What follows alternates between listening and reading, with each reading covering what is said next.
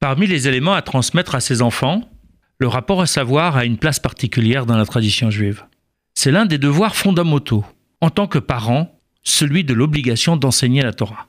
La Torah dans son sens plein, celui qui englobe l'ensemble des savoirs, purement religieux au plus profanes, comme le cycle de la lune, car tous sont utiles à une vie juive éclairée.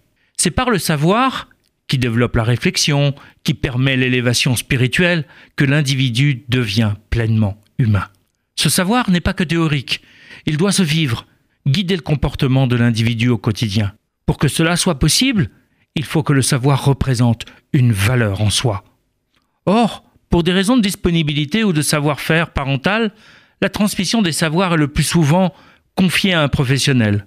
Mais le parent ne peut se délester ainsi de sa charge. Il doit garder en mémoire que l'enseignant n'intervient que par délégation parentale. Le parent reste responsable de la mise en œuvre de la transmission et de son contenu, voire de sa qualité. Par ailleurs, le caractère scolaire de l'étude risque d'en faire un devoir dont il faut s'acquitter pour obtenir de bonnes notes, mais pas forcément un savoir à intégrer, un savoir formateur pour toute sa vie. C'est pourquoi le regard parental est fondamental. Il devrait non seulement valoriser l'acquisition du savoir et les conditions de sa transmission, mais il devrait également valoriser son contenu. En effet, c'est la même Torah qu'étudient les enfants et les parents.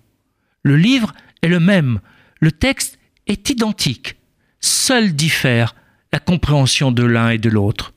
Les deux doivent se retrouver autour du texte pour dialoguer, pour exprimer leur attachement à ce savoir bien spécifique qu'est la Torah. Le parent doit exprimer ce qu'il fait de ce savoir tout au long de sa vie, comment il l'inspire et le nourrit intellectuellement et spirituellement. La transmission se fait alors partage. Si le parent n'a pas eu l'occasion d'étudier dans sa jeunesse, qu'à cela ne tienne, il est toujours temps de commencer.